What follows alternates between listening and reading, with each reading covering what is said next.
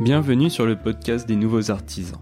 Je suis Édouard Poisson et je suis développeur web au sein de l'agence Belle Époque que j'ai créée. À travers ce podcast, j'irai à la rencontre de véritables passionnés qui font le web. Vous découvrirez leur parcours, leurs projets, leurs valeurs et leurs anecdotes. Ce podcast a plus largement vocation le partage de nos connaissances pratiques du digital.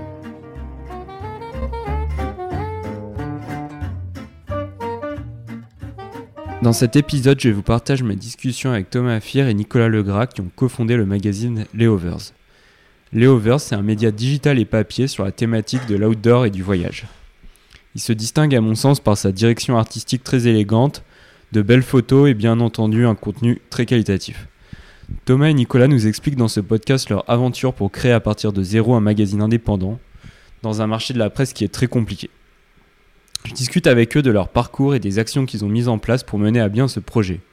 On parle aussi des difficultés qu'ils ont rencontrées ainsi que de leur univers et de leurs valeurs. C'est un épisode très inspirant qui, je l'espère, vous plaira. Bonne écoute. Salut à Thomas et Nico. Salut. Hello. Bah merci d'être venu pour euh, parler un peu des Overs et puis de votre parcours. Euh, pour commencer, bah, peut-être Thomas, tu peux, tu peux un peu te présenter et dire un peu ce que tu as fait avant, euh, bah, avant les Overs. Bah ouais, carrément. Bah, en tout cas, merci de nous inviter. Euh, du coup, euh, donc je m'appelle Thomas Fir, j'ai 31 ans et euh, avant les Others, bah en fait, ça commence à dater un peu maintenant, mais j'ai fait des études de maths et de physique, donc vraiment aucun rapport. D'accord. Que j'ai abandonné au milieu euh, parce que ça me plaisait pas et que je voyais pas très bien où ça allait m'emmener. Je m'étais retrouvé là un peu euh, par hasard euh, après le lycée sans trop savoir ce que je voulais faire. Donc j'ai abandonné ça en plein milieu pour aller bosser euh, pour un site de paris en ligne et de poker qui s'appelle BetClick. Ouais. Euh, voilà, je faisais là-bas de la com et du marketing. En fait, j'avais rencontré des mecs parce que je jouais un peu au poker à l'époque. Euh, à la place d'aller à la fac justement. euh, je passais Ça, mes tu- nuits à jouer au Ça, poker. c'était en parallèle de ta fac que tu faisais ça? En fait, euh, ouais, si on peut dire, si on peut dire euh, en parallèle, vu que j'allais plus vraiment à la fac, en fait, disons j'avais remplacé la fac par le, je jouais pas mal au poker la nuit et euh, du coup j'allais pas à la fac le jour. Euh, et euh, j'en suis pas très fier, hein, mais mais bref, en tout cas, j'ai arrêté la fac pour plein de raisons, dont celle-là, et je suis allé bosser euh, dans la com et dans le marketing, qui était un peu plus un, un secteur qui m'attirait, puisque en fait mes études me prédestinaient un peu à être euh, euh, professeur ou, euh, ou chercheur ou des trucs comme ça, et j'avais pas spécialement envie de ou développeur d'ailleurs, parce qu'il y avait un petit peu de, il y avait un petit peu d'informatique aussi, euh, et euh, on avait on commençait le développement euh, là-bas. Enfin bref, ça me plaisait pas. ça te plaisait pas, tout ce truc. Du coup, euh, du coup, je me suis retrouvé dans la com et le marketing. J'ai bossé chez BetClick pendant cinq ans, Ouais. donc sur la partie poker. Donc c'était vraiment bah, tout- tout- tous les métiers de la com et du marketing, donc euh, rédaction euh, de newsletter, de euh, de pages de promotion, de euh, mise en place de euh, de, de nouvelles euh, de nouvelles campagnes, tout, ça. C'était un peu au moment où ça a explosé, en plus le poker, c'est un peu... Ouais, exactement. En fait, c'est, euh, je suis arrivé juste avant l'ouverture du marché français. Euh, en fait, à l'époque, pour la faire rapidement, le tous les sites de poker étaient liés, c'est-à-dire et, tous les pays étaient liés, c'est-à-dire que si tu jouais sur un site de poker, tu pouvais jouer contre tous les gens du monde, euh, euh, peu importe, euh, voilà, peu importe la nationalité, peu importe, peu importe la zone géographique, etc. Et en fait, il y a eu une régulation du marché français. Donc le marché français, pour se tailler un peu la part du gâteau en voyant que le truc montait bien, parce que c'était l'époque de l'époque de Patrick Bruel et des, des World Poker Tour à la télé, quoi. Ouais, c'était un peu la mode où tout le monde avait sa mallette de poker chez soi. Et en fait, euh, et en fait, ouais, il y a eu l'ouverture du marché. Du coup, les règles sont devenues vachement plus contraignantes. Du coup, les gains étaient, euh, vu que l'État taillait sa part, les gains étaient euh, plus restreints. Et donc, du coup, il y a eu un boom, mais qui est en fait retombé un petit peu, euh, un petit peu Mhm. rapidement. Et euh, ça a pas été, euh, ça a pas été brillant très très longtemps en fait. Euh, Aujourd'hui, Mhm. c'est quand même vachement moins, euh, vachement moins sexy. Les gens ont tous, ont tous fait le tour. et Il y en a beaucoup qui sont repartis quoi. Et donc voilà, j'ai fait ça pendant cinq ans et disons que les trois dernières années, euh, j'ai commencé à, on a lancé les Others en parallèle en fait. D'accord. Ah oui, en, en parallèle de ouais, les deux, travail, disons ouais. les deux dernières années plutôt. Ouais. Ok. Voilà. Ok, super, ben merci. Et, et toi Nicolas, comment ça s'est passé? Et donc moi, je, donc je m'appelle Nicolas, j'ai 28 Ouais. ans, j'ai fait euh, une école de commerce euh, assez classique, une post-bac en Mhm. 5 ans à Lille. Et euh, on a lancé les Others en 2012 et j'étais en du coup en troisième année, je crois, ou, D'accord. trois ou quatrième année d'école. Et euh, et ensuite, à, à la fin de l'école ou même un an avant mon diplôme, j'ai rejoint deux personnes dont dont un, un, un ami d'école et, un, et un, un autre mec euh, qui sont devenus mes associés sur une boîte de prod publicitaire Elle existe toujours? Qui existe toujours et sur laquelle j'ai été directeur de création pendant du coup quatre ans, les quatre premières années, et que je viens de quitter euh, très récemment là en fin décembre D'accord. pour me m'impliquer à 100% dans les Others.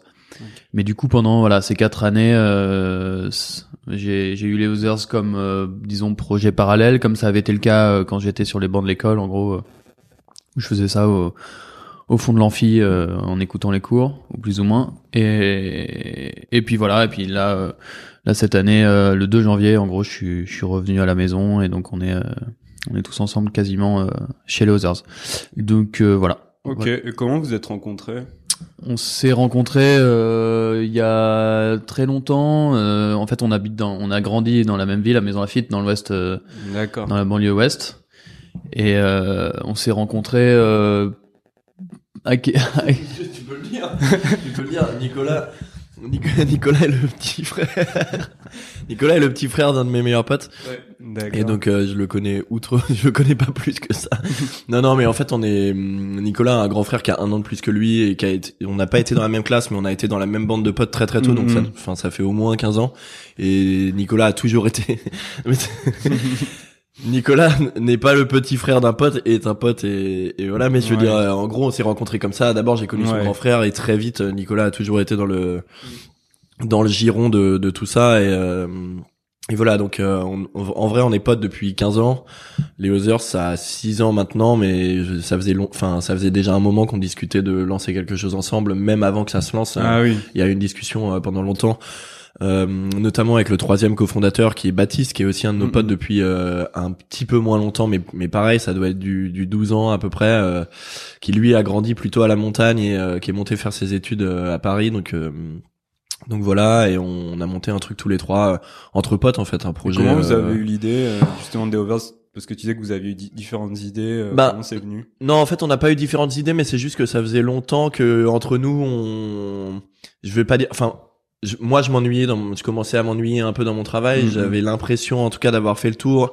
Et peut-être qu'avec le temps, bosser dans les paris sportifs, euh, les premières années, ça peut être un peu excitant euh, parce que voilà, on découvre un petit. Enfin, moi, c'était la fin de mes études, donc euh, je suis passé de mes études à ça, donc c'est le début du marché du travail. On découvre, on est content. Euh, Moi, je suis venu habiter à Paris. Enfin, il y a une sorte de petit, euh, de petite émulation, mais en fait.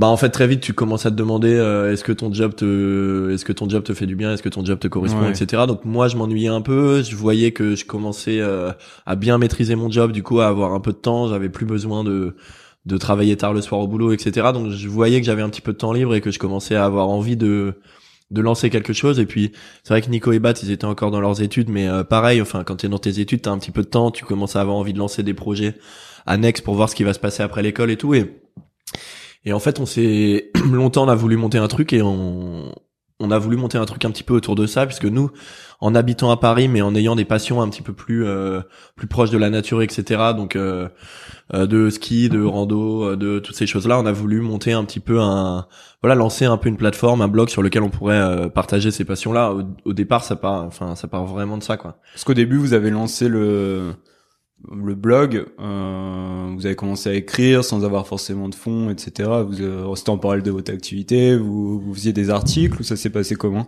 Bah en fait dès le début, en, du coup en 2012, on a lancé ce truc un petit peu expérimental en se disant bah voilà on on lit des blogs, on lit des magazines très régulièrement. euh, Est-ce que nous on n'a pas aussi un truc à dire, tu vois? Donc on a Ouais. commencé à chercher un petit peu les sujets qui nous intéressaient. Au tout début, ça a- pendant pendant quelques mois, voire euh, une bonne année et demie, quoi, on a on a cherché notre identité, on écrivait euh, chacun trois articles par jour euh, sur des sujets hyper divers et variés. T'avais, il y avait la musique, il y avait euh, il y avait la société, il y avait un petit peu de marketing, il y avait plein de choses un petit peu comme ça, tu vois, les trucs qui nous qui nous qui nous parlaient parce qu'on était parce qu'on on entendait parler de ça en cours et que voilà. on- Ouais, c'est vous alors- partagiez un peu tout ce qui vous y a plaisir, et ce que vous connaissiez. Exactement, exactement. Est-ce que vous aviez un lectorat au début euh on a, enfin, si on peut appeler ça un lectorat, on, on- a en tout cas assez vite euh, voulu faire faire ça proprement. Donc euh, même si on avait une toute petite base, et une toute petite audience, on a tout de suite essayé de chercher la, qualité, tu vois. Donc euh, donc je pense que ça a été assez vite vu comme ça. Au début, surtout par nos potes et notre famille, mais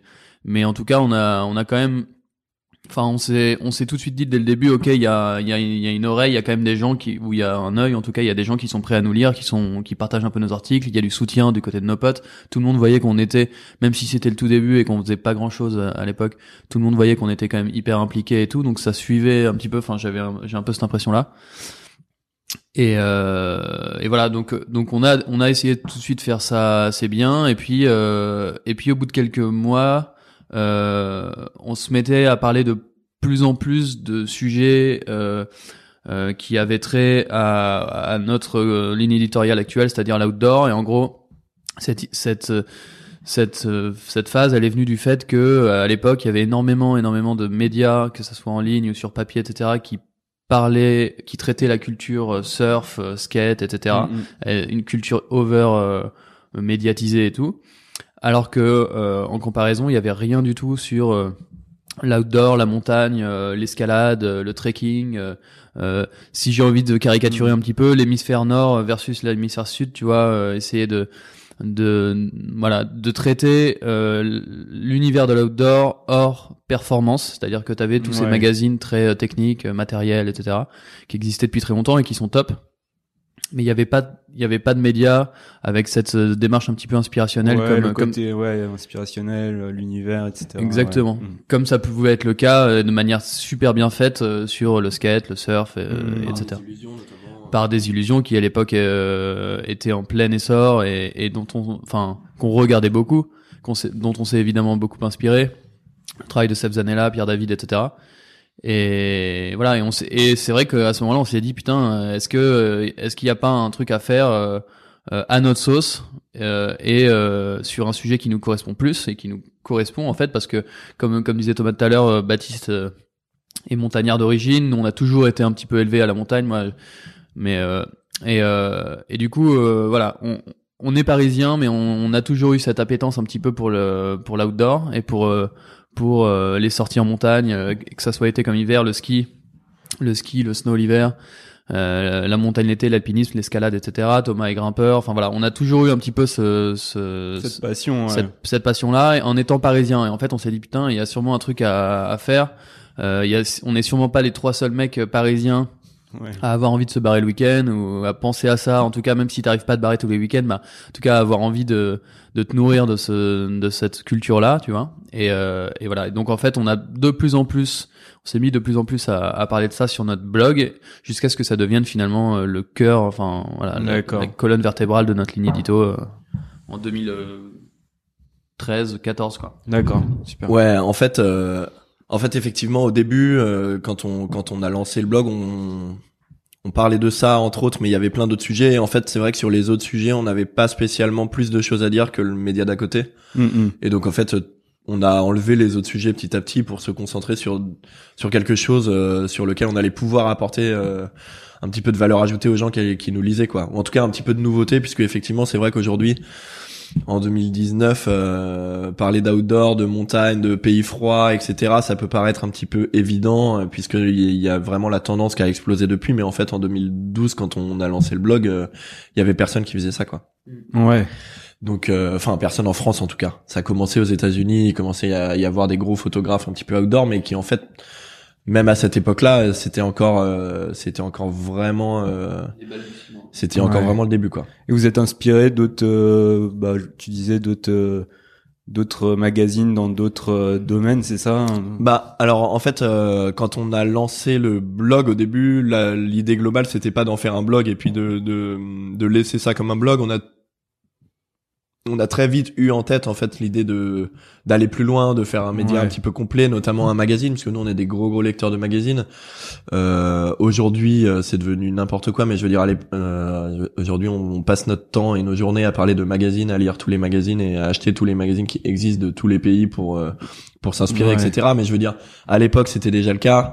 Euh, on, on, était vraiment, euh, voilà, on se refilait des magazines et on s'inspirait beaucoup de ce qu'il y avait autour. Donc en France, il y avait des illusions, euh, comme disait Nicolas, qui faisait ça très bien sur la culture surf et skate. mais c'est vrai que il y avait pas grand chose d'autre. Et en 2013, je crois à peu près, 2012 ou 2013 aux États-Unis, il y a eu un petit peu un boom de la presse indépendante, donc qui a été relancé par Kinfolk. Euh, et euh, qui a été un petit peu poursuivi par Serial Magazine, qui est, c'est des Anglais, je crois, Mhm. il me semble. Voilà, donc ils sont deux gros magazines qui ont relancé un petit peu le- la presse indépendante et qui a fait comprendre aux gens que en fait, t'avais pas besoin d'être euh, Condé Nast pour pouvoir sortir un magazine, que euh, ça a été aussi un petit peu en même temps l'essor du crowdfunding, et donc où les gens se sont rendus compte que s'ils avaient une communauté eux et ben potentiellement ils allaient pas avoir besoin de beaucoup d'argent pour lancer un projet, ils allaient pouvoir compter sur leur communauté pour euh, bah, pour les aider à lancer un projet, etc. Et, euh, et vu que nous on était dans une dans une démarche d'écrire des articles de plus en plus longs, d'écrire des, des articles de plus en plus fouillés avec des photos euh, de plus en plus qualitatives, on trouvait ça dommage que ça reste sur le web. Donc euh, voilà, fin 2014, on a préparé une campagne de crowdfunding qu'on a lancée début 2015 pour euh, ajouter une euh, ça- le magazine papier. Ouais. Ça a rencontré du succès justement le, la campagne de crowdfunding. Ça s'est passé comment? Ouais, en fait, ça s'est hyper bien passé. Euh, on a demandé, je sais plus combien on demandait, un truc comme 8000 euros, je crois. D'ailleurs, on avait hyper mal calculé nos coûts, donc euh, heureusement que ça s'est bien passé parce que euh, au final, on a dépensé le double quasiment pour euh, Ah oui. pour euh, pour faire le magazine, le premier numéro en tout cas. Mais euh, on a récolté genre 60%, plus de 60% du de, de la cagnotte le premier jour. Ah oui. Ah oui. Et, euh, et au final, à la fin, on a on a atteint 150, enfin 100, 140, 150% un truc comme ça. Donc c'est ça c'est enfin, en gros on a re- on a compris tout de suite que les gens étaient ok ils, ils avaient envie d'un nouveau magazine ils avaient envie d'un truc un peu un peu quali un beau magazine à poser chez eux à lire euh, tranquillement euh, euh, voilà quoi parce que c'est Ouais, vrai il y avait la demande. Ouais, et, et on a senti, tu vois, à ce moment-là, on avait quand même une communauté encore assez réduite, euh, que ce soit sur euh, Facebook, encore plus sur Instagram, aucune newsletter, rien du tout. Et, euh, et, et déjà, parce que dès le premier jour, en 2012, on avait, on avait voulu jouer la, la qualité et qu'on s'était beaucoup impliqué dans ce qu'on faisait, etc. Euh, cette, petite cette petite communauté, elle était déjà super engagée, c'était déjà des gens qui, qui nous suivaient de manière...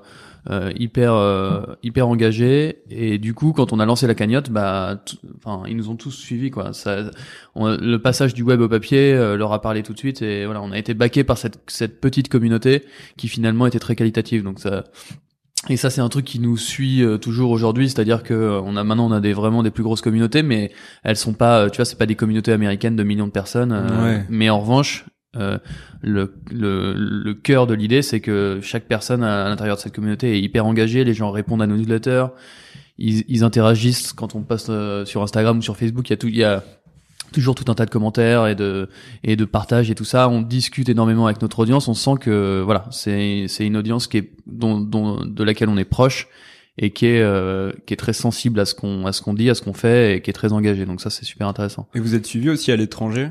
On est suivi à l'étranger, euh, déjà parce que le magazine papier est bilingue, donc euh, il est français en anglais, ce qui nous a permis tout de suite de le distribuer. Le numéro 1 et a tout de suite été dans plus de 200 boutiques hein, à travers le monde. Il y a des petits batchs un peu partout, euh, sur tous les continents, quoi, quasiment. Et, euh, et du coup, on a on a une, une audience internationale, notamment en Angleterre, qui est qui est le second pays après la France qui nous suit le plus. Mais euh, mais au-delà de l'Angleterre, on a voilà, comme je te dis, euh, des magazines un petit peu partout dans le monde, et du coup, euh, ça nous a permis d'être euh, assez proche du milieu de la presse indépendante euh, internationale, qui est un tout tout petit milieu au mine de rien au final, et du coup, euh, notre nom traîne un petit peu partout. Tu vois, dernièrement, on a eu encore un un super papier de Gear Patrol, euh, qui est un magazine américain euh, qui, qui nous a cité parmi les huit meilleurs magazines d'aventure. Tu vois, Mhm. on, on fraye notre chemin comme ça, hors de France, euh, de cette manière, et ça marche plutôt bien depuis le début. Ouais. Et sur la partie photo qui est, enfin, qui est le point fort des Overs, est-ce que vous pouvez en parler un peu? C'est quelque chose qui vous a toujours passionné la photo ou c'est venu après au fur et à mesure Vous êtes dit, bah, faudrait quand même que la partie photo elle soit ultra quali pour euh, pour un magazine d'aventure. Alors en fait, euh, il y a un truc qui est qui est important à savoir, c'est que depuis le premier jour quasiment, les Others c'est collaboratif, c'est-à-dire que jusqu'à aujourd'hui c'est quelque chose qui a tenu. Mais je veux dire dès les premiers instants, tout le monde pouvait venir écrire sur les Others, tout le monde pouvait envoyer ses photos, tout le monde pouvait euh, euh, bah, tout le monde pouvait nous aider sur le magazine, sur euh, le site, euh, etc. Donc ça c'est quelque chose d'hyper important. Et en fait quand on a quand on a en fait traité cette euh, cette partie outdoor, comme disait Nico, de la de la manière un petit peu euh, un petit peu différente des médias qui existaient, donc différente des médias performance, donc qui allait parler euh, de matos ou qui allaient être vraiment très pointus sur leur sujet, comme Montagne Magazine par exemple. Ou alors des magazines un petit peu plus, je, vais pas dire poussiéreux parce que c'est c'est trop péjoratif, mais des magazines comme Nat Geo qui ont quand même du, eu du mal Mm. euh, à toucher des audiences plus jeunes, hein, qui sont plutôt des magazines qu'on considérait à l'époque comme des magazines pour nos parents, etc. Mm, mm. Quand on avait la vingtaine en tout cas. Euh, et euh, je sais plus ce que je voulais, je sais plus où je voulais en venir, mais voilà, ce que je voulais dire, c'est que quand on a commencé à traiter cette partie outdoor, vu qu'on a voulu la traiter différemment et qu'on a voulu la traiter euh, de manière très qualitative, de manière très immersive et de manière euh, euh, très esthétique, en fait, au final, bah, ça, s'est accompagné euh, très logiquement d'une attache particulière à des belles photos, des beaux visuels, etc. Donc depuis le début, c'est quelque chose qui a été dans l'ADN des, des Others quasiment depuis le premier jour, quoi. Et avec un univers un peu euh, épuré aussi. euh. Ouais, alors ça, ça, ça, ça, je pense que ça suit aussi un petit peu des tendances euh, visuelles globales. Donc ça, Nico sera Mm. sûrement plus à même d'en parler que moi, mais ce que je veux dire, c'est qu'il y a eu une grande euh, ère du minimalisme euh, scandinave euh, pendant une, petite dizaine d'années, je dirais des années euh, 2010 à maintenant.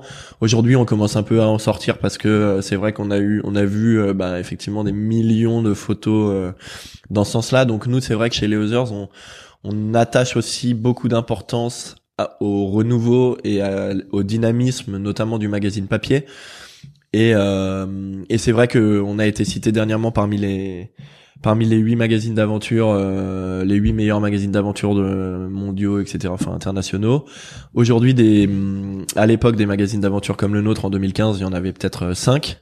Aujourd'hui, dans le monde, il y en a genre 100. Ah oui. Donc en fait, Explosé, euh, ouais.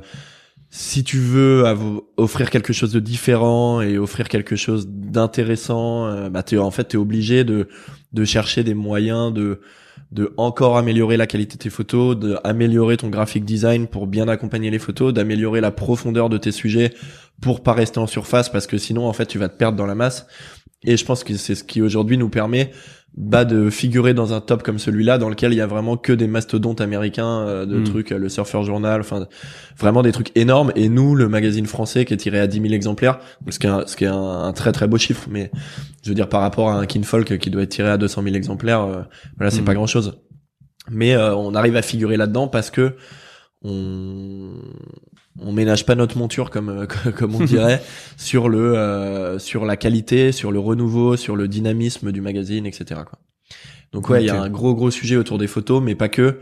Euh, c'est vraiment un tout euh, qui est euh, bah voilà, enfin aujourd'hui quand on enfin à l'époque quand on a lancé le niveau 1, le magazine euh, numéro 1 euh, bah, c'était nouveau pour nous la presse, donc euh, on a fait un petit peu euh, on a pris un kinfolk, on a pris un serial, on a pris un désillusion, on a mélangé un peu tout ça, on a apporté ce qu'on ce qu'on voulait apporter, mais on n'y connaissait pas grand chose, donc on pouvait pas apporter grand chose de nouveau. Aujourd'hui, on prépare le numéro 9. Ouais, vous avez plus votre identité, ouais. Exactement. Complètement le, les, les premiers numéros, notamment le numéro 1, mais en gros la première édition, parce qu'on a travaillé en édition 1, 2, 3, 4, puis euh, 5, 6, 7, 8. Mais en gros la première édition, ça a été le, le galop d'essai. On, on, a, on a construit le premier magazine en découvrant la presse, hein, franchement, même si on, on lisait pas mal de choses, mais euh, nos, nos, nos premières piles de magazines, vraiment, elles datent de- du moment où on est en bouclage du, de notre premier numéro, donc euh, on découvrait tout ça. Ce qui fait que maintenant, quand on l'ouvre, ça fait toujours un peu rire les les, les gens avec qui on bosse et tout, mais les, les quand on l'ouvre aujourd'hui, on, on c'est pas une fierté incroyable de de le de, de tourner les pages, malgré le fait que c'est ça a, ça a finalement été le début de l'aventure et que c'est génial et que c'est ça qui nous a qui nous a lancé et que franchement le, le retour sur le coup ont été super bons mais la marge de progression on la Ouais. voit enfin à, vue- à vue d'œil j'espère quand tu passes d'une édition à l'autre tu vois tout de suite la différence et voilà en tout cas j'ai pas beaucoup de choses à, à rajouter sur ça à, ce qu'a dit Thomas l'idée c'est vraiment en tout cas de, de de prendre chaque numéro et de le de le retravailler entièrement en termes de euh, de graphic design de mise en page de choix des papiers de choix de la Pour être couverture toujours etc. innovant, en fait, c'est ça. Ouais, pour être toujours innovant et parce que la beauté de la presse indé, ça c'est ce qu'on a découvert, et c'est ce qui fait que vraiment on, a- on adore ça aujourd'hui, c'est que c'est toujours en mouvement, c'est hyper évolutif. Ça arrête pas de enfin tu vois si tu, tu, lis un magazine en janvier 2019 et un en décembre 2019 il va se passer plein de choses. Il y a des il y a des il y a des tendances que tu retrouves dans tous les magazines. C'est des trucs c'est des détails hein, euh, que que tout le monde va peut-être pas remarquer dès le début mais mais il se passe des choses qui qui, qui sont transmis de magazine en magazine et d'année en année et c'est super intéressant de pas passer à côté d'essayer d'être un peu avant-gardiste sur les sur ces sujets là aussi et c'est ce qui fait que je pense que euh, en plus du fait qu'on a des super photos à l'intérieur, bah on s'ennuie jamais parce que c'est toujours un peu une nouvelle découverte. Et d'ailleurs, euh, à partir du numéro 9, à partir du prochain, on va on va du coup rechanger l'édition. On a fait euh, donc 1 2 3 4 5 6 7 8. Et là pour 9 10 11 12, euh, on est en pleine réflexion de savoir comment à quoi va ressembler le magazine et il va sûrement être assez différent de de ce qu'ont connu les gens ces deux dernières années, c'est super excitant.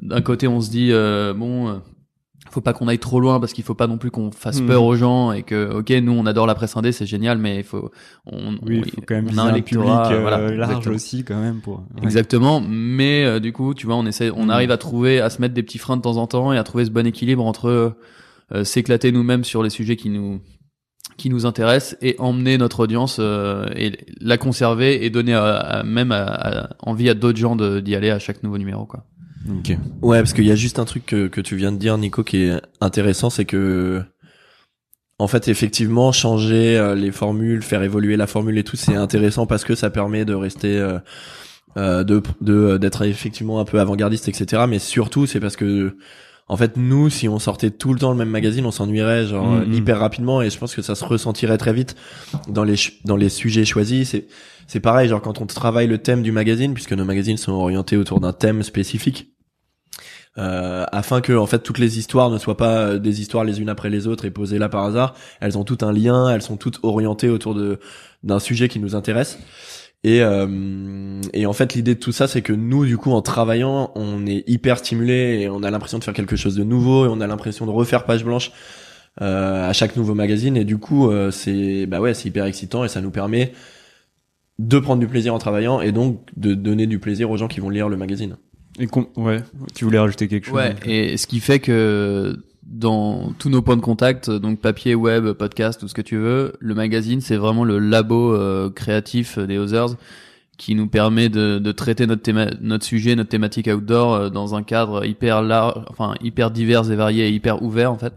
Et, et ensuite ça se ressent de manière un petit peu plus structurée à chaque fois et plus pérenne, disons, sur euh, le web, sur euh, nos réseaux sociaux, etc. Médias, ouais. Voilà, ça découle un peu de ça. Mais en gros, euh, voilà, on, on, se laisse un petit peu carte blanche dans le magazine, et je pense que c'est ce qui a plu aussi à notre audience depuis le début. Donc on va pas, on, va pas changer de site.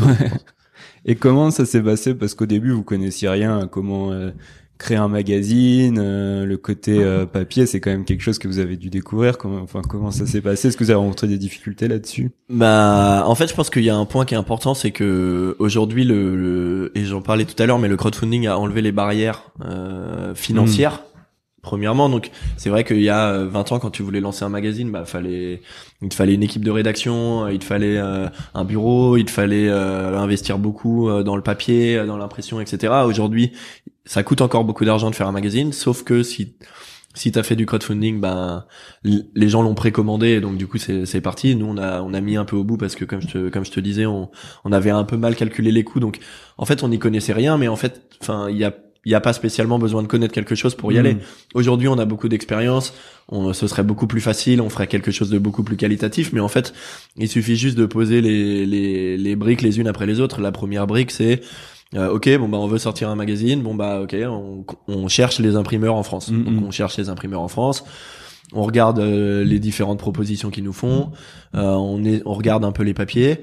Le, le point important, ça a été de trouver un directeur artistique qui allait euh, qui allait savoir faire du print pour le coup ça c'est un ouais c'est indispensable ça c'est indispensable donc on a bossé avec une une fille très très talentueuse qui s'appelle Louise Demerjibakian et qui euh, qui a dû abandonner le projet euh, entre le volume 7 et, 8. Euh, mais qui a fait les, du numéro 1 au numéro 7 du coup tous les magazines avec nous et qui est du coup une nana très talentueuse qui a fait Penningen donc qui est une école euh, parisienne de design assez reconnue et qui a notamment une filière print.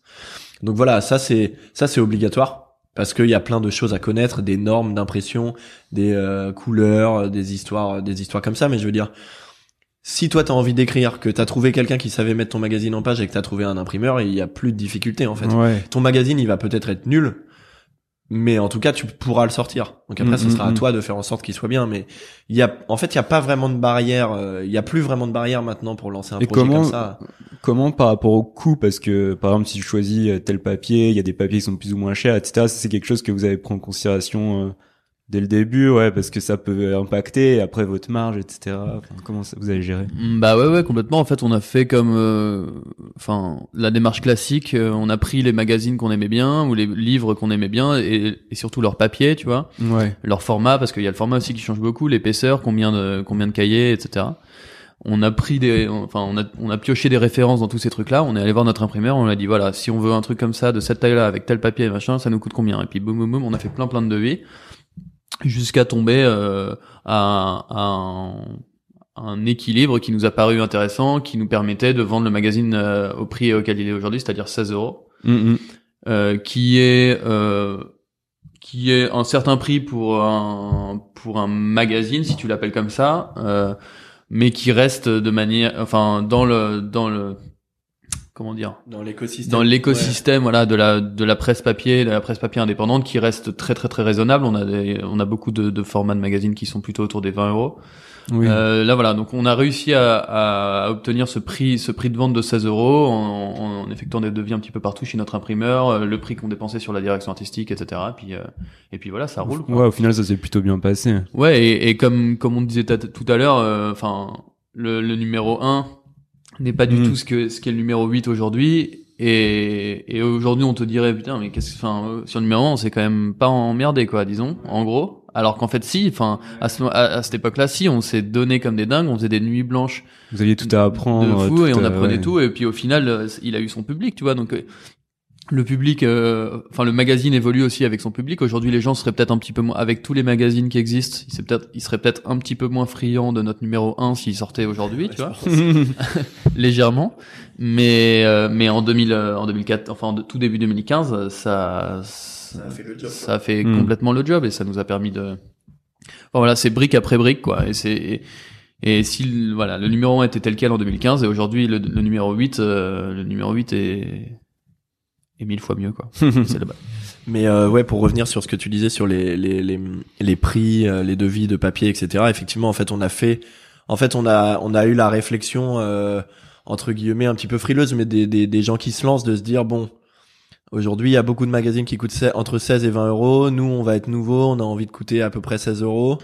On a envie de faire le plus bel objet possible pour 16 euros. Donc voilà, on, on fait les devis. Aujourd'hui, euh, bah par exemple pour euh, pour être honnête sur sur euh, sur le volume 8 ce prix de 16 euros Ouais. nous a nous a posé problème parce qu'en fait on est enfin ce magazine devrait coûter trois fois plus cher euh, Ouais, à- ah par oui, rapport à ce ouais, qu'il nous par coûte ce par rapport aux gens qui bossent dessus etc et en fait dans le volume 8 on a voulu aller plus loin on a voulu ajouter des feuilles de papier calque on a voulu faire des faire des choses en façonnage puisque c'est vrai que dans la il y a aussi plein de choses intéressantes en fabrication dans le magazine donc en façonnage en choix de papier qu'est-ce qu'on va faire en couverture qu'est-ce qu'on va faire en reliure qu'est-ce qu'on va faire.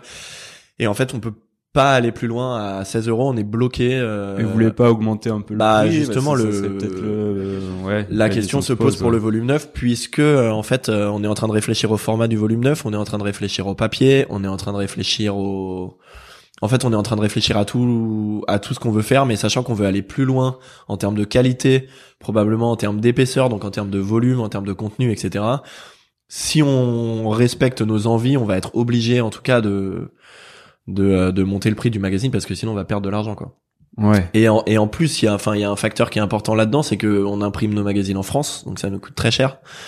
Euh, on imprime sur du papier recyclé, recyclable. On imprime avec des encres responsables. Enfin, on n'a pas fait d'économie sur le, Mais sur la qualité. sur la qualité, et sur la responsabilité, euh, enfin écologique, disons, du magazine. Et du coup, euh, c'est- enfin, c'est sûr qu'on pourrait aller plus loin en termes de qualité perçue entre guillemets. euh, et rester dans ce prix-là, mais il faudrait qu'on aille imprimer notre magazine en Chine euh, sur du papier euh, pas terrible, etc. Quoi. Donc, on, enfin, c'est pas vraiment notre démarche comme comme tu peux l'imaginer. Donc, on va on va plutôt euh, augmenter la qualité et le prix augmentera sûrement un peu euh, avec. Oui. Et euh, vous êtes distribué surtout dans des petits euh, dans des petits magasins un peu spécialisés. Ça, c'est un choix aussi euh, de, de votre part, c'est ça. C'est Bah en fait la la distribution c'est un petit peu pareil que ce que je disais avant, c'est que la presse en fait c'est la distribution c'est marrant parce que effectivement Nico parlait tout à l'heure de Nico parlait tout à l'heure un peu de l'écosystème de la presse indépendante et tout et en fait euh, si les gens savaient comment fonctionne la distribution, il y a les trois quarts des gens qui lancent un magazine qui le lanceraient pas. Nous y compris je pense. On l'aurait enfin je veux dire si tu le savais avant après c'est un peu comme tout si tu savais les problèmes que tu allais rencontrer oui, tu te sur le lancerais chemin, pas. je ne penserais pas, mais vraiment la distribution, c'est une épine dans le pied que personne a réussi à enlever euh, depuis, euh, enfin, je veux dire, euh, depuis le début en fait, depuis le Mhm. début de la presse indépendante, personne n'a réussi à résoudre ce problème. Euh, en fait, t'as plusieurs choix. Ton choix, c'est soit de bosser avec un diffuseur, distributeur qui va récupérer, à qui tu vas envoyer ton stock de magazines et qui lui va les redispatcher. Mais il y a deux problèmes là-dedans. Le premier problème, il est financier, c'est que lui, il va te prendre euh, 60% du prix. Enfin, voilà. En gros, il va t'acheter ton magazine à 40% du prix de vente. Donc nous, vu qu'il nous coûte très cher à 40% du prix de vente, on perd déjà de l'argent. Donc ça, c'est pas possible. Ça, c'est le premier problème. Le second problème, et qui pour nous est un problème quand même majeur, c'est que le circuit de distribution est fait de manière à ce que les magazines non vendus soient détruits. Puisque en fait, ah oui. euh, le distributeur, lui, va envoyer trois magazines à chaque kiosque. Et en fait, euh, ça coûte cher de les envoyer. Donc, si le kiosque les vend pas, plutôt que de les renvoyer, il va les mettre Ah à oui, la poubelle. C'est pas très responsable. C'est pas très responsable et voilà. Enfin, ça a aucun sens de faire ça en fait. Donc nous, on a on a pris le problème dans l'autre sens. Donc euh, et ça a été principalement euh, le sujet. euh, Enfin, quand j'ai quitté mon boulot moi en 2015 à la sortie du premier magazine. Donc j'ai quitté BadClick pour euh, donner une vraie chance euh, au magazine, etc. Et ben la première année, je l'ai passé euh, quasiment euh, entièrement dans un tableau Excel euh, avec des boutiques. En fait, on a on fait tout à la main, c'est-à-dire qu'on est en direct avec tous nos points de vente. Ah oui. Et euh, donc euh, voilà, on a contacté, euh, on est allé sur les sites de tous les magazines qu'on aimait bien, on a regardé euh, les boutiques où ils étaient distribués. On a fait une grande liste, un tableau Excel de 500 lignes, et on a contacté tout le monde pour leur présenter le magazine. Et vous en avez combien aujourd'hui? Aujourd'hui, on doit en avoir à peu près 200, je dirais.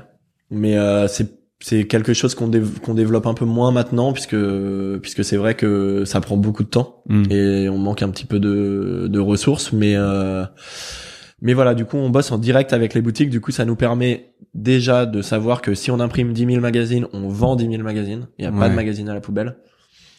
Et euh, de savoir qu'il y a pas ouais il y a pas de perte on est en direct euh, il y a pas d'intermédiaire qui récupère euh, de la marge voilà. Donc ça ça prend beaucoup beaucoup de temps et euh, il faut il faut être prêt à le faire quoi mais bon je pense que le jeu en vaut la chandelle ouais.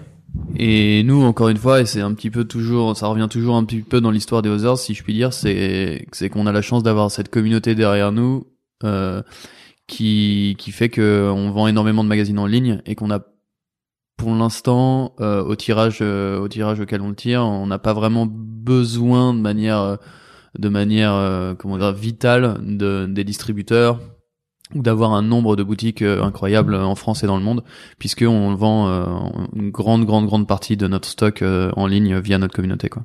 Ok. Donc ça c'est une très grande chance.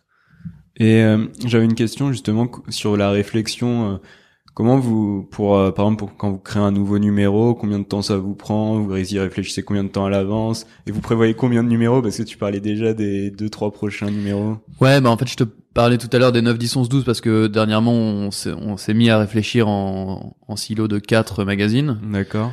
Euh, mais euh, c'est encore, comme je te disais, c'est tellement ouvert que ça peut, c'est tout à fait amené à changer. Peut-être que la prochaine édition fera 8 numéros ou 12 numéros, je sais pas. Mais en tout cas, oui, on a, on a plutôt une vision long terme sur le magazine puisqu'on voit qu'il fonctionne et qu'on n'a pas du tout envie de s'arrêter. On, on aime de plus en plus tra- travailler dessus, donc il y a peu de chances qu'il s'arrête dans deux ou trois numéros en tout cas.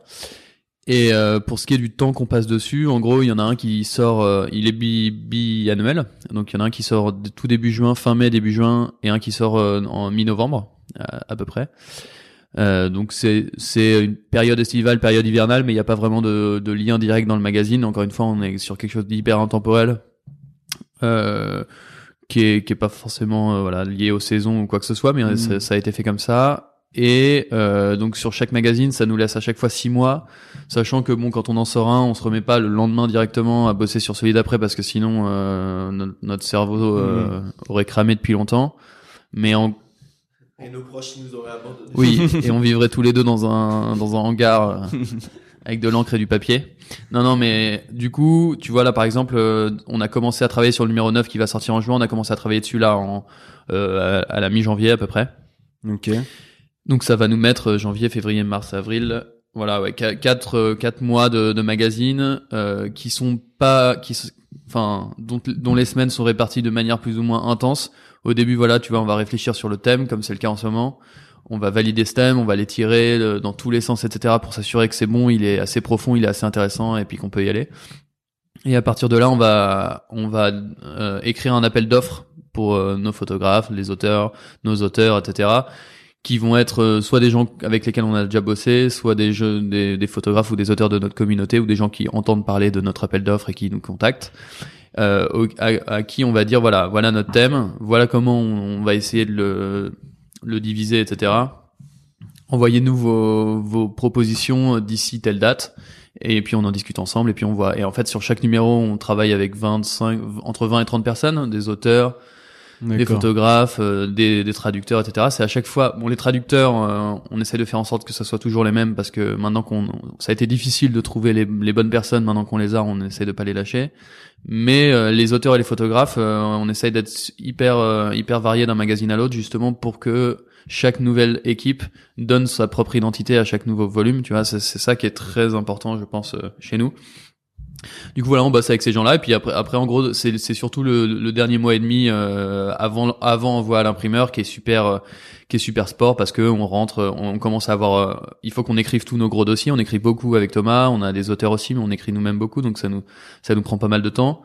Euh, on récolte tous ces articles-là et ensuite il faut passer à, au dur, c'est-à-dire à la mise en page avec notre euh, directeur artistique, qui donc euh, s'appelle Bastien Bouvier. C'est un, un directeur artistique qui nous a rejoint au départ donc de Louise euh, l'année dernière, qui a donc bossé sur le numéro 8 l'année dernière et qui va qui va bosser sur le 9 et sur les prochains. Euh, voilà, on bosse avec lui à fond, à fond de balle jusque, disons, deux semaines avant, deux semaines avant la sortie du magazine, on envoie à l'imprimeur et jusque jusqu'à la dernière minute avant d'envoyer à l'imprimeur, on est on est dans nos, nos, nos fichiers InDesign, euh, Dans nos nuits blanches. euh, dans nos nuits blanches au bureau et chez nous et, et voilà. Ouais, juste je voudrais rajouter que effectivement jusqu'à aujourd'hui, bah Nico il avait un autre job à côté. Euh, Bastien donc qui a bossé avec nous euh, sur le sur le volume 8, il avait aussi un autre job euh, à côté. Euh, et que ça a été assez compliqué de manière globale euh, à chaque magazine ça a été très sportif c'est-à-dire qu'on devait se retrouver le soir le week-end et donc évidemment ça déborde sur la nuit. Enfin c'est des c'est des nuits jusqu'à 7 heures du mat où tu vas prendre une douche et où tu vas au taf et où après le soir en sortant du taf tu reviens pour bosser sur le magazine. Donc c'est hyper compliqué mais Là, euh, on espère en tout cas euh, que le prochain volume, le volume 9, sera le, premier volume où on va pouvoir faire des réunions en journée pour avancer sur le magazine. Euh, Il y a aussi quelque chose d'important, c'est que l'équipe des Others s'agrandit. Aujourd'hui, on a une personne très précieuse avec nous qui s'appelle Solène et qui est qui, m'accompagne beaucoup au quotidien sur le site, notamment sur tout ce qui est web, donc le site, les réseaux sociaux, etc. Et qui a aussi un grand rôle euh, à jouer dans le dans le magazine. Donc elle écrit beaucoup aussi avec nous maintenant que maintenant qu'elle est là depuis un moment et qu'elle a bien compris ce qu'on voulait dire, etc. Euh, où on voulait aller, euh, voilà. Donc elle a un- un- aussi un, un beau talent d'écriture, donc elle écrit beaucoup avec nous. Et en fait, petit à petit, euh, voilà, on a les traducteurs qui bougent plus. On a le DA euh, qui est là, qui bouge plus, euh, qui est, Ouais. qui est, qui comprend très bien où on va. On a une petite équipe, en tout cas nous, euh, de rédaction euh, qui bouge pas. Et après, il y a tous les contributeurs qui viennent bouger autour. Mais je veux dire, le noyau dur qui va gérer le projet et faire en sorte que le projet arrive dans les mains de l'imprimeur à temps euh, commence à être assez organisé pour diminuer euh, les nuits blanches euh, normalement. Normalement, le, on s'est dit que le volume, euh, le volume 9 serait le volume où on se fait pas larguer par nos, par nos meufs. Euh, On sent le SOS lancé par Thomas là, euh, la question non posée mais bien bien répondue. ouais, voilà, je, je dis ça quoi. si jamais t'es dans l'équipe et que tu nous écoutes, il faut qu'on arrive à s'organiser pour pas faire de, de- trop de nuits blanches euh, à la sortie de ce prochain volume. Ok. Non, parce que mine de rien, c'est vrai que c'est des projets qui sont lourds à porter, euh, enfin physiquement et, et psychologiquement même, parce que en fait, tu fais que bosser tout le temps. Puis sur un papier, tu peux pas te tromper. C'est pas comme sur le web où s'il y a une erreur, tu peux la corriger. Sur Ouais. euh, du papier, euh, c'est imprimé, c'est fini. Bah exactement, ouais. À notre Ouais. plus grand malheur, mais mais c'est aussi ça qui fait le charme du truc. Oui. quoi. C'est que quand il est sorti, il est sorti et Oui, c'est physique. c'est un euh, produit fini, c'est un produit qui Tu est peux tenir. euh, ouais, ouais, et c'est ça aussi qui rend le qui rend le truc euh, qui rend chaque magazine unique et qui donne un petit peu la la, la magie au truc quoi.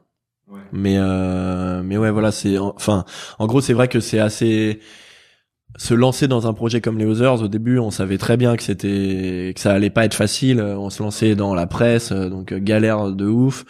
Euh, Enfin, je veux dire, on a on n'a pas choisi le sujet le plus facile, mais en même temps, on a choisi le sujet qui nous motivait le plus et en fait, du coup, ça nous a permis d'aller jusque là où on est aujourd'hui. Mais c'est vrai que là, en 2019, c'est bien qu'on c'est bi- on est quand même content d'arriver à un moment où on commence à être organisé, où notre activité commence à nous rapporter de quoi vivre Oui. et de plus être obligé de euh, faire euh, les 3-8, euh, accumuler plusieurs jobs et à être trop en galère euh, et, et à devoir gérer entre nos vies perso et nos vies pro et tout ça, ce qui a été quand même assez régulièrement euh, source de litige euh, avec nos Oui, proches, notamment normal. nos copines, etc. quoi.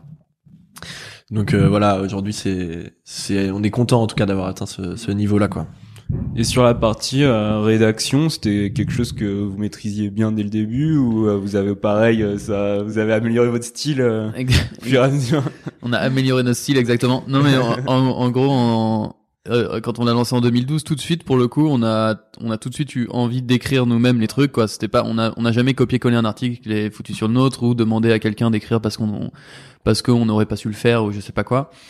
Au début, c'était des tout petits trucs de 5 lignes ou de 10 lignes sur le web et puis petit à petit en fait, on écrit tellement que tu te prends au jeu et maintenant aujourd'hui, euh, tu vois dans dans le dans le numéro 8 euh, et même dans ceux d'avant, on, on écrit de plus en plus avec Thomas et avec Solène et euh, et le, le nouveau les nouveaux formats du magazine nous permettent nous laissent la place justement parfois euh, à des articles de euh, 15 20 pages qui vont être euh, évidemment ponctués de photos mais qui vont être très très aussi très rédactionnels. Et on s'éclate beaucoup là-dedans. On prend beaucoup de plaisir à, à- parfois c'est compliqué mais on est super content à la fin en général à travailler pendant euh, peut-être parfois une semaine, deux semaines, trois semaines sur un seul article ou qui va qui va rester sur notre page Word pendant tous les jours et puis on va y ajouter quelque chose, ajouter quelque chose et à la fin on va chercher un contenu euh, qui on l'espère est, est devenu assez qualitatif aujourd'hui et on, on s'éclate beaucoup là-dedans. C'est devenu, enfin, il y a un travail de recherche aussi, tu vois. De, on essaye d'aller plus profond dans des sujets, donc on lit, de, on, on, on achète des bouquins spécifiquement pour la production de ce magazine, qu'on, qu'on va, on se les distribue. Chacun va lire tel et tel bouquin pour pouvoir travailler sur tel et tel Ouais, vous sujet. des Enfin, recherches. euh, voilà. ouais, c'est pas euh, de, de manière, euh, disons, euh, un petit peu journalistique, même si le style hum, ne l'est pas forcément, pas tout, en tout cas pas toujours, mais en tout cas il y a une démarche plus journalistique qu'avant où on était parce que on voulait justement ce magazine ins- inspirationnel, on avait l'impression peut-être qu'il fallait pas emmerder les gens ou qu'il fallait être dans des trucs de surface, un petit peu esthétique et, et sympa. Là maintenant, on essaye de prendre des sujets à bras le corps. Tu vois, il y a toujours euh, deux ou trois sujets, deux ou trois sujets, excuse-moi, par magazine euh, qui qui vont essayer d'aller un petit peu plus loin euh, et c'est c'est hyper euh, agréable. Ouais, aujourd- aujourd'hui, je pense que le web a le web a malheureusement euh, laissé croire et laissé entendre que euh, c'était les sujets les plus vite traités et les plus euh, en surface et les plus faciles à comprendre qui étaient les plus enfin, en tout cas qui étaient les plus cliqués donc les plus intéressants. Et en fait, euh, je pense qu'il y a pas mal de gens quand quand reviennent et nous ça fait un petit moment qu'on en est revenu aussi du coup dans le magazine et et on se prive pas d'aller traiter un sujet compliqué. en fait, il, il faut pas sous-estimer les gens qui vont te lire et sous-estimer tes lecteurs, sous-estimer leur envie d'apprendre des choses et sous-estimer leur leur euh, leur volonté d'aller euh, d'aller se creuser la tête dans un sujet ou d'aller remettre en question certaines choses qu'ils pensaient, etc. Euh, Enfin voilà, aujourd'hui pour le coup, on on ouais on, se- on se prive pas de de de, de compli enfin de sujets compliqués en tout cas et on y va quoi. Ouais, et en fait, euh, c'est venu aussi avec avec le fait que le- tous les sujets qu'on traite, c'est donc la la- l'univers de l'outdoor, si je puis dire, euh, il évolue beaucoup et on évolue beaucoup avec lui et le regard qu'on a sur lui évolue beaucoup aussi. C'est tout un tas de, enfin, je sais pas, de réflexions, de paradoxes. euh, euh, tu vois, sur les sujets écologiques, par exemple, il y a, y a un nombre de paradoxes incroyables euh, qui sont liés au voyage et qu'on porte, tu vois, en tant que les Others. Et c'est un sujet qu'on a exprimé dans le dernier numéro parce que euh, on peut on peut plus aujourd'hui juste écrire un petit article sympa et léger. Euh, euh, Enfin voilà, la- l'idée c'est aussi que on prenne, on a une certaine forme de responsabilité, par exemple sur ce sujet-là, et donc il faut qu'on en parle, tu vois. C'est important. Je pense que si tu le, enfin là, si on le faisait pas, on manquerait vraiment de, on manquerait à l'appel de de ce pourquoi les Others est fait, c'est-à-dire inspirer évidemment les gens, mais leur donner aussi les clés de faire les choses bien et, et de se poser les questions. Parce que attention on n'est pas du tout là en train de dire il faut faire ci il faut faire ça. Mm-hmm. on est nous-mêmes euh, remplis de paradoxes euh, jusqu'à plus savoir qu'en faire. Mais l'idée c'est d'ouvrir la discussion et, et au moins de, de, pas zigzaguer entre ces sujets d'y aller frontal et d'en parler avec notre audience et d'échanger avec eux quoi Ouais, et le, dernier point, on, rebondit pas mal, hein, on a pas mal de choses à dire. Euh, le dernier point, c'est que c'est aussi important pour nous, et ça a été une volonté dès le départ, de traiter chaque médium différemment. C'est-à-dire que le web est fait pour telle chose, euh, le papier est fait pour telle chose, le podcast est fait pour telle chose, et on traite vraiment les sujets complètement différemment euh, d'une plateforme à l'autre. On ne retrouve pas les mêmes sujets sur le web hmm. que dans le papier ou que dans le podcast. Donc il peut y avoir, il y a évidemment le grand chapeau qui est l'outdoor, la nature, l'aventure, etc. Mais et on peut avoir même parfois des contributeurs qui vont écrire sur le web, euh, publier des photos dans le papier et raconter une histoire dans le podcast, mais ils vont raconter des choses différentes, de manière différente, sur un support différent, et, et c'est ça qui va aussi nous permettre je pense d'avoir un écosystème complet euh, et de qualité sur chaque support. Toi, tu penses qu'aujourd'hui c'est important d'être présent justement sur les différents supports euh, Alors, bah en fait, je pense pas que c'est important d'être présent sur différents supports. Ce que je pense en tout cas, c'est que ça sert à rien d'être sur tous les supports si tu si tous les supports sont traités de la même manière. D'accord. C'est-à-dire que si sur le web j'ai les mêmes articles que dans le papier et que en podcast je lis mes articles web pour que mhm. les gens les écoutent, bah ça je pense que ça sert à rien on écrit des articles de 20 pages dans le magazine parce que parce que le format s'y prête et que et que les gens vont pouvoir prendre le magazine, le sortir de leur sac ou l'emmener en vacances ou le lire dans leur lit ou l'emmener en voyage, etc. et lire un article de 20 pages. Dans le podcast, on a envie d'autre chose. On a envie euh, dans le podcast qu'on fait, c'est on, traite on traite chaque épisode un petit peu comme un magazine dans le sens où on fait copie blanche, pareil, on, repart de zéro. Donc avec Camille Juzo qui s'occupe de réaliser et, d'écrire les épisodes. Euh, euh, avec nous. Euh, en gros, on, ouais, on fait copie blanche, on, on, part de zéro quoi. On se dit voilà, dans cet épisode, on voudrait parler de ça. On trouve que cette personne est, est intéressante pour parler de ça. Elle pourrait nous raconter cette histoire-là. Donc euh, voilà, je pense que c'est si t'as des choses à dire intéressantes ou en tout cas de manière différente sur chaque support, c'est c'est c'est cool d'être sur différents supports. En revanche, euh, je pense que la stratégie d'être partout, enfin parce que c'est du temps aussi. Euh, par exemple, sur le podcast, ça vous demande pas mal de temps, j'imagine. Euh, ouais, alors super qualité, tu peux en parler un petit peu. Ouais, bah en fait, aujourd'hui le podcast, on a eu la chance de trouver assez rapidement une bonne écoute, une bonne équipe, pardon. c'est vrai que le podcast c'est un, un, support qui nous attire depuis un moment. Euh, nous, enfin, nous on écoute beaucoup de podcasts. Euh, vraiment, je pense que on les a tous écoutés au moins une fois. Euh, pour bon, maintenant il y en a, il y en a dix nouveaux par jour, mais on en a vraiment écouté des, des dizaines et des dizaines au moins une fois pour voir les sujets qui nous plaisaient, etc. Ça fait un bon moment que le projet de lancer un podcast est dans un carton, dans un tiroir, disons, que c'est un sujet qui a été maintes et maintes fois discuté que on avait trouvé un concept et que tout, tout était prêt mais qu'en fait on n'avait pas le temps en fait de le, de le faire et un jour, on a reçu un mail donc de, de cette fameuse Camille Juzo euh, qui avait bossé à la radio et qui nous a dit que ça serait cool pour les Others de faire un podcast.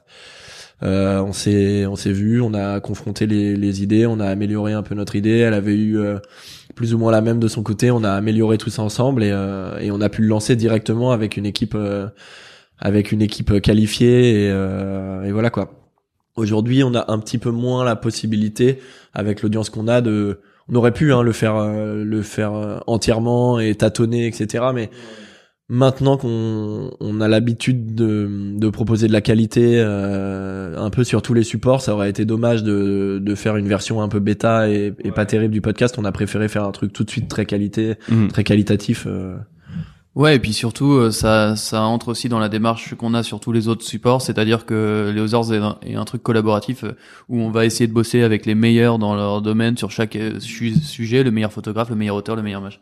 Et du coup, voilà, comme disait Thomas, on, est, on est très content de bosser avec Camille et avec son équipe euh, pour avoir pu proposer dès le premier euh, dès le premier épisode quelque chose de super quali comme on disait tout à l'heure qui a beaucoup plu. Tu vois là on est à la fin de la première saison on a environ 250 000 écoutes un petit peu moins de 250 000 écoutes sur la première. C'est bien.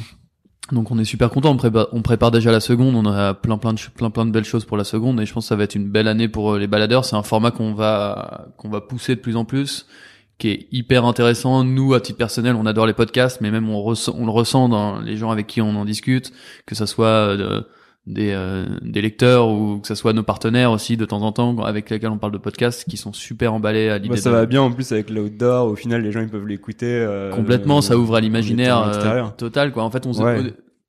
moi, on, on se disait au début bon, ok, l'aventure sans photo, parce que tu sais, on est on est vraiment dans la photo quoi, la photo, l'image et tout. Et euh, qu'est-ce que ça va pouvoir donner? En fait, t'écoutes le premier numéro, euh, le premier épisode, et t'es tout de suite dedans. T'es limite, t'es presque plus dedans que euh, que qu'en regardant une série photo. Donc voilà, c'est vraiment un médium qui est super intéressant pour nous, en tout cas. Ok. Euh, et c'est quoi un peu votre plus grande fierté avec les overs? C'est une question assez large. ouais, c'est c'est assez large et en plus c'est marrant parce que, enfin, c'est marrant.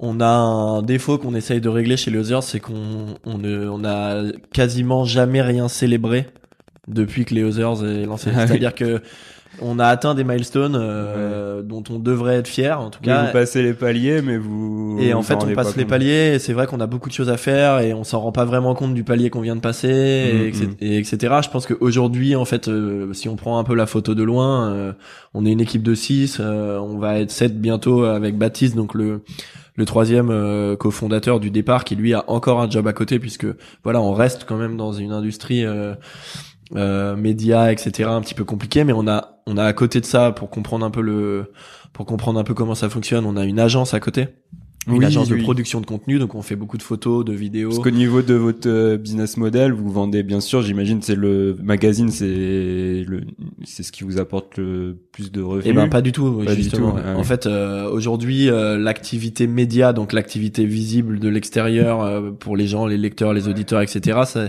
ça rapporte, euh, ça rapporte à peu près un quart de ce qu'on gagne. D'accord. Et euh, c'est plutôt les trois quarts qui sont rapportés par l'agence.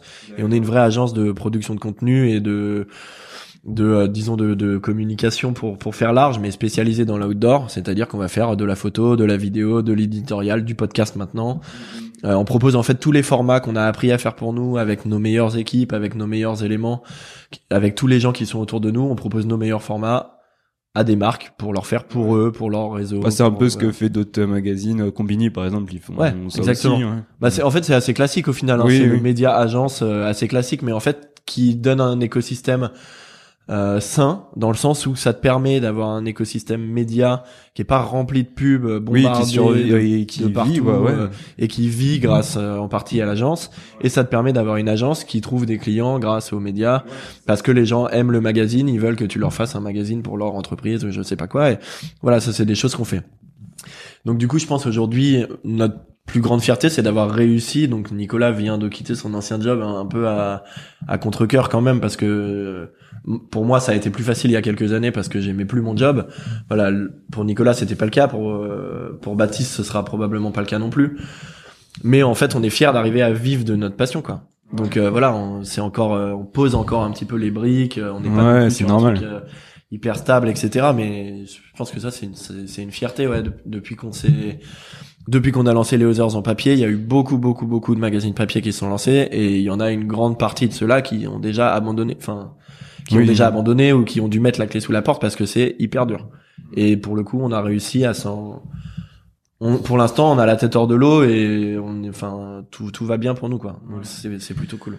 Ouais, ouais, c'est ça. Je pense que la, clairement, la plus grande fierté, c'est de se rappeler de, de juillet 2012 quand on a lancé ce truc et qu'il y avait 30 personnes sur notre page Facebook et, et qu'on disait, putain, un jour on sera peut-être, t'imagines, euh, un jour on sort un magazine papier ou on, on lance une agence parce que on était tous un peu dans le marketing, la pub et tout, donc on se disait, ça, un jour peut-être que le hasard ça ressemblera à ça ou à ci ou à ça. En tout cas, peut-être qu'on en vivra, tu vois. Et, aujourd'hui, c'est le cas, donc, enfin, c'est le cas, même si, comme disait Thomas, on n'est pas encore, euh, on n'est pas encore millionnaire hein, et c'est pas le c'est sûrement pas le but et ça sera pas le cas mais mais en tout cas euh, on vit et on vit d'un truc qui nous donne envie de nous lever le matin qu'on adore faire depuis le début tu vois notamment c'est le cas pour tout ce qu'on fait mais encore plus pour le magazine le magazine papier tu vois c'est un truc à chaque fois qu'on se relance dedans c'est un boulot monstre mais c'est euh, c'est génial quoi c'est hyper excitant donc voilà on vit de ça euh, on peut que on peut que en être euh, content et un peu fier ouais Et, euh, et ouais, par rapport aussi à votre, euh, enfin, vous avez aussi un côté responsable. C'est- cette partie-là aussi, c'est quelque chose qui est important pour vous. Cette,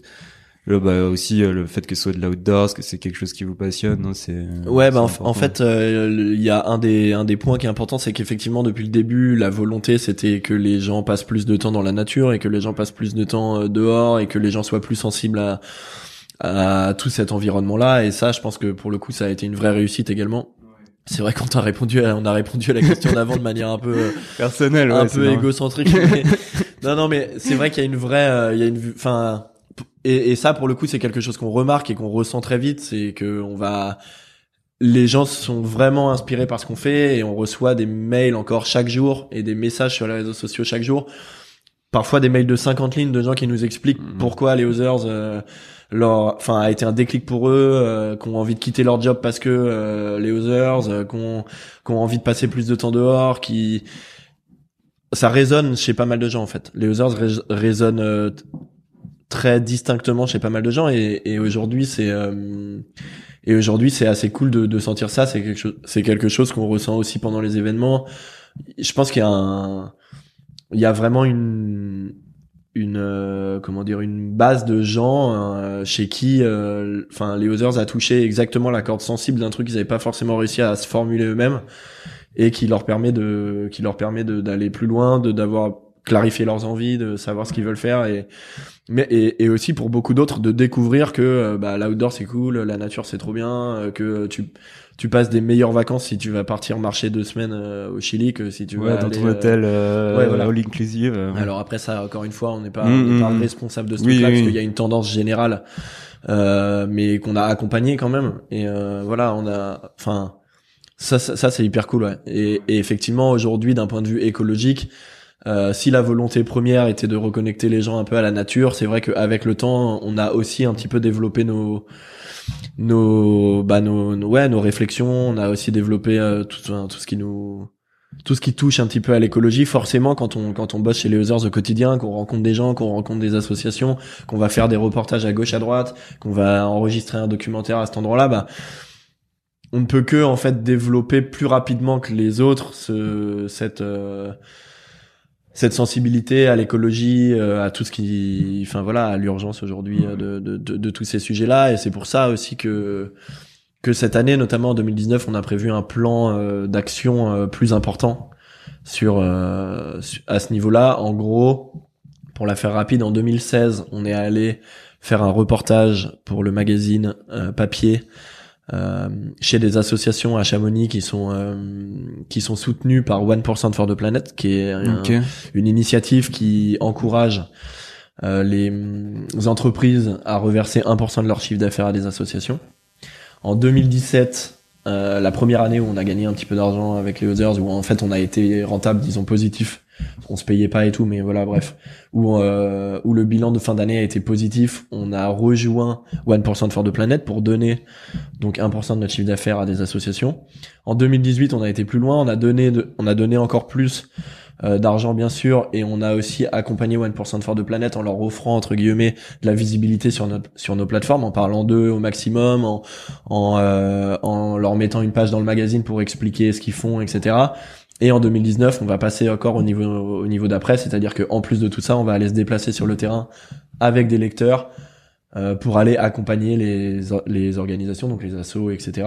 dans des euh, bah, dans des mises en place, Des euh, actions dans des actions concrètes. euh, c'est- con, mais ça peut être nettoyer une plage, démonter une station de ski abandonnée. euh, Enfin voilà, ça peut être plein de choses comme ça, quoi. Donc ça, dans vos objectifs toi, de 2019, euh, c'est important. ouais. Ouais, bah en fait c'est C'est- ouais. Après le mot objectif, il, il- Oui. et ouais non, mais je comprends, il fait un petit peu, il fait un petit peu stratégique, mais en fait c'est juste que nous, on- comme disait Nico, il y a plein de paradoxes dans notre activité, c'est-à-dire qu'en fait parler d'écologie, quand t'es un média qui pousse les gens à aller dehors et donc qui aussi les les, les incite parfois à voyager, etc. Bah oui, oui. c'est un peu paradoxal. Aujourd'hui, on a un devoir de d'aller un peu plus loin et de de, de enfin déjà de d'informer, de sensibiliser les gens euh, à ce qu'ils peuvent faire, mais aussi de les aider à mettre en place des actions concrètes et à faire des choses. Et nous, personnellement, dans nos vies, c'est des choses qu'on a envie de faire. On sait qu'on peut avoir un impact et qu'on peut, euh, avec notre communauté, permettre aux gens d'avoir les mêmes envies que nous et surtout permettre à des associations qui parfois sont juste des associations avec trois quatre personnes du jour au lendemain de dire ok demain Oui, c'est un sera coup de 100 projecteur et ça demain on sera ouais. 100 à cet endroit-là et on va nettoyer ce truc ou, ou faire telle activité peu importe l'activité ou faire une manifestation pour telle chose. Ben voilà on va pouvoir le faire. Et donc du coup avec ce en fait ce le fait d'avoir ce pouvoir là nous nous donne la responsabilité de l'utiliser et donc voilà en 2019 on a on a prévu de passer euh, de passer un petit peu de temps euh, sur ces sujets là ouais. On a choisi un petit peu les associations qu'on allait euh, qu'on allait accompagner. On est encore en train de, finaliser tout ça mais c'est important pour nous ouais bien sûr Nicolas, tu veux ajouter quelque chose? Ça m'a paru très complet. Ça m'a fait penser un peu à Spider-Man sur les responsabilités, les devoirs et tout là. Un grand, un grand pouvoir, implique héros. grandes responsabilités. C'est ça qu'il dit l'oncle Ben. Euh, mais non, non, c'est tout à fait ça, et, et, et ça rejoint un peu ce que disait Thomas tout à l'heure sur le, le fait que petit à petit euh, et, et assez rapidement, avec chez les Others, on, on développe tous dans l'équipe et on a tous développé ces dernières années une grande sensibilité à l'écologie, à notre responsabilité environnementale et tout. Et c'est ce qui fait que euh, plus on va faire de choses avec notre audience, c'est-à-dire euh, organiser des expériences, des sorties pendant trois ou quatre jours, aller faire de l'alpinisme, etc. Ces choses-là, on va les faire et on va en faire beaucoup plus cette année parce que ça, nous plaît et qu'on sait que ça plaît aussi aux gens avec qui on a commencé à le faire l'année dernière, etc. Mais euh, on va ajouter à ça aussi des sorties beaucoup plus euh, orientées euh, responsabilité environnementale, euh, impact direct, euh, avec des, ac- des actions auprès d'associations. Et ouais, c'est c'est vraiment quelque chose qui est super important pour nous et qu'on va surdévelopper dans le futur parce que justement on a Vous allez le mettre en avant aussi sur le magazine papier ou ça reste quelque chose de différent? Enfin, comment vous le voyez ça c'est- Ben, en, en fait, euh, un peu naturellement, la suite logique fait que depuis quelques numéros, on, on voit apparaître de plus en plus d'articles dans le magazine papier euh, qui, qui va avoir un rapport avec ce genre de sujet. Au début, euh, je pense que je pense que si on reprend les Others depuis le début, le fait de se reconnecter à la nature, etc., il y a un message écologique très subtil et un petit peu sous-jacent, mais Oui. notre volonté n'avait n'avait pas été de le mettre en avant, etc. Aujourd'hui, euh, voilà, face un peu à l'urgence, face à nos nos nos problématiques personnelles et professionnelles, etc., qui, qui se développent, ben on a envie d'aller un peu plus loin. Donc, dans le dernier numéro, le volume 8, on a on a traité notamment la responsabilité des réseaux sociaux euh, sur euh, sur les sur l'environnement. Et, euh, et là encore, il y a, y a des millions de paradoxes rien que dans le- l'intitulé de, de, de cet article. Nous, on est, on est à fond sur les réseaux sociaux, etc. Et pour autant, on sait très bien que les réseaux sociaux peuvent avoir un effet néfaste pour l'environnement. Si je prends l'exemple le plus simple, ce serait pour nous, vu qu'on commence à avoir des grosses audiences. Si tu vas à un endroit et que tu le tags, bah potentiellement l'année prochaine, à, cette, à ce même endroit, bah il y aura euh, 50 personnes en plus. C'est quand même, on a quand même la responsabilité de faire en sorte que les gens que les gens qui nous suivent soient bien sensibilisés en tout cas aux problématiques, qu'on les qu'on les incite à faire des choses bien. Et euh, et on a traité également le rewilding. Donc le rewilding, c'est le réensauvagement. Le réensauvagement, c'est une des branches, disons, de l'écologie qui se base sur le euh, sur les écosystèmes complets et donc de laisser les les espaces sauvages euh, entre guillemets livrés à eux-mêmes pour euh, se laisser se redévelopper euh, euh, la faune, la flore, l'écosystème complet en fait. la Ouais, c'est un peu comme la jachère sur le Ouais, euh, exactement. sur les champs. Donc ça marche, ça, ça, le, le rewilding, ça parle évidemment beaucoup de la, f- de la, de la, de la flore, mais ça parle aussi de la réintroduction euh, bah, des loups par exemple dans le parc du Yellowstone. Mmh. Je crois que c'était en 92 ou quoi, les loups avaient complètement disparu. Du coup, il y avait une euh, une surpopulation de wapitis qui défonçait les hum, qui défonçait les arbustes, qui du coup euh, il y avait plus d'arbustes, du coup il y avait plus de niches pour les oiseaux, du coup il y avait plus Ouais, de y a un niches pour les oiseaux, déséquilibre coup, y et a- ouais. et en fait, tout s'écroule. Et la réintroduction du loup, du coup, je crois que c'était en 95 dans le parc, a, a eu a fait un effet boule de neige tellement énorme que ça a été jusqu'à dévier, enfin remettre en place le cours des rivières qui avait été dévié ah ouais, par la disparition du loup, avec un, avec une réaction en chaîne comme ça de wapiti, buissons, oiseaux. Donc il y a plus d'oiseaux, donc il y a plus de, j'ai j'ai- j'ai plus la liste en, en tête, mais en gros au bout d'un moment ça fait disparaître les castors qui du coup peuvent plus construire les barrages, qui du coup dévient les rivières, tu vois. Enfin, en gros voilà. Tous ces sujets-là qui sont des sujets qui nous nous, nous importent et qu'on trouve hyper intéressants et qu'on trouve euh, et qu'on trouve vitaux euh, pour que la planète soit en bonne santé, le futur, etc. Euh, bah, c'est des sujets qu'on traite et donc euh, enfin directement ça sensibilise les gens et ça les informe sur ce qui existe et ce qui est possible. Quoi. Et d'ailleurs, on a écrit euh, euh, à l'arrivée de l'année 2019, on a écrit un petit un petit un petit article euh, qu'on a posté sur notre plateforme euh, qui a trait à ce sujet justement sur euh, l'urgence climatique et, et comment nous on se positionne par rapport à ça, ce qu'on a envie de faire, ce qu'on doit faire, ce qu'on peut faire, etc. Et on a eu énormément de retours sur ce sur cet écrit et on a enfin voilà, on sent très bien que notre audience est à fond derrière nous pour pour s'impliquer encore plus encore plus qu'avant dans ces sujets. Donc on va on va pas s'en priver, on va y aller à fond avec eux et ça va être cool. Est-ce que vous pourriez faire des par la suite des partenariats pour euh, écrire des magazines avec justement des associations, des choses comme ça Est-ce que c'est quelque chose qui pourrait être intéressant? Bah ouais, complètement. Mm. Pour le coup, on est ouvert à, à toutes ces choses-là. Alors, euh, la- le, je dirais le point négatif de tout ça, c'est que effectivement, on est encore Mm. une jeune entreprise et que on a besoin de de prendre des projets euh, rémunérés pour euh, Oui, pouvoir vivre. Mais par contre, quand, euh, quand on, enfin, le temps qu'on va investir euh, avec les associations cette année sera du temps qui va leur être bénéfique et et qui, enfin, je veux dire, c'est complètement désintéressé de notre part euh, d'aller bosser avec elles, de d'écrire un papier sur elles, de euh, d'aller faire des photos, euh, de les accompagner sur certains sujets. Ça va être, euh, on va donner de notre temps, disons. Mais voilà, après, on, on reste une euh, on reste une euh, comment dire bah en fait on reste une entreprise à but Oui, lucratif au oui. final on, on- il faut, il faut on- paradoxe. voilà. Paradoxe. non, mais en fait, c'est c'est vrai que sinon on aurait lancé. Enfin, je veux dire, aujourd'hui, euh, il y a une des volontés des Others, c'est effectivement de faire le maximum pour protéger les écosystèmes, etc. Mais mais en fait, on n'est pas non plus une ONG et Oui, voilà. Donc, euh, il y a il y a plusieurs sujets, mais en fait, tout ce qu'on va pouvoir faire, on va le faire. D'accord. Voilà, ça c'est sûr. Ok. Euh, bah merci, je pense que c'est assez complet. Euh... On a bien raconté. on a pas mal raconté nos vies. ouais. ouais, je pense que c'est complet. Bah peut-être juste pour finir, euh, si vous aviez un conseil à donner à votre euh, un peu vous-même d'il y a quelques années, cinq ans, qu'est-ce que vous qu'est-ce que vous diriez Bah non, tu rigoles, mais en vrai, en vrai, ça c'est toujours, c'est, enfin, cette question elle est difficile parce que d'un côté t'as envie de répondre ouais, bah en fait là où je suis aujourd'hui, je suis content, donc euh, Ouais, c'est ça. j'aurais envie de dire bah vas-y, enfin, fais ce que t'as fait au final. Mais après, on a toujours des, on a toujours des bons conseils à donner. Je pense que, je pense que un des, un des trucs qui nous a, enfin en vrai non, ça nous a même pas mis de bâton dans les roues avant, mais je dirais qu'on a été on dirait, on dirait que je vais faire une réponse d'entretien. euh, je, vais, je vais dire qu'on a été. trois, trop- quali- trois qualités, trois défauts. Non, mais je vais dire qu'on a été trop perfectionniste en vrai. Ah yes. Non, mais Ouais, c'est- si, si, si. Et pour le coup, c'est vrai. Genre, Ouais. ça nous a mis beaucoup de bâtons dans les roues au début, euh, notamment sur le web. Et effectivement, tu disais tout à l'heure, le web, c'est quelque chose qu'on peut améliorer petit à petit, euh, qu'on peut faire avancer, etc. Et en fait, au début, on avait tellement envie que tout soit parfait que parfois, on passait des semaines, mais vraiment, je mens pas, hein, des semaines entières à écrire une catchphrase pour un post Facebook. et donc, du, à écrire une phrase, quoi, et, et, et le visuel qui, qui l'accompagnait. Et euh, en plus, quand on les regarde aujourd'hui, on les trouve, on les trouve moches, mais, mais bref.